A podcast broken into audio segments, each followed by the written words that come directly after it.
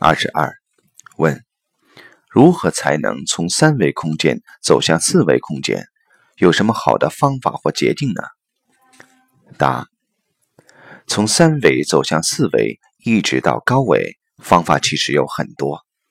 所有宗教法门的目的都是这些事情，这里面并没有捷径，只有最适合自己的法源和道源。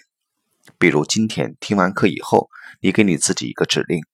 找到最适合你的提升意识能量自由度和提升维度的方法。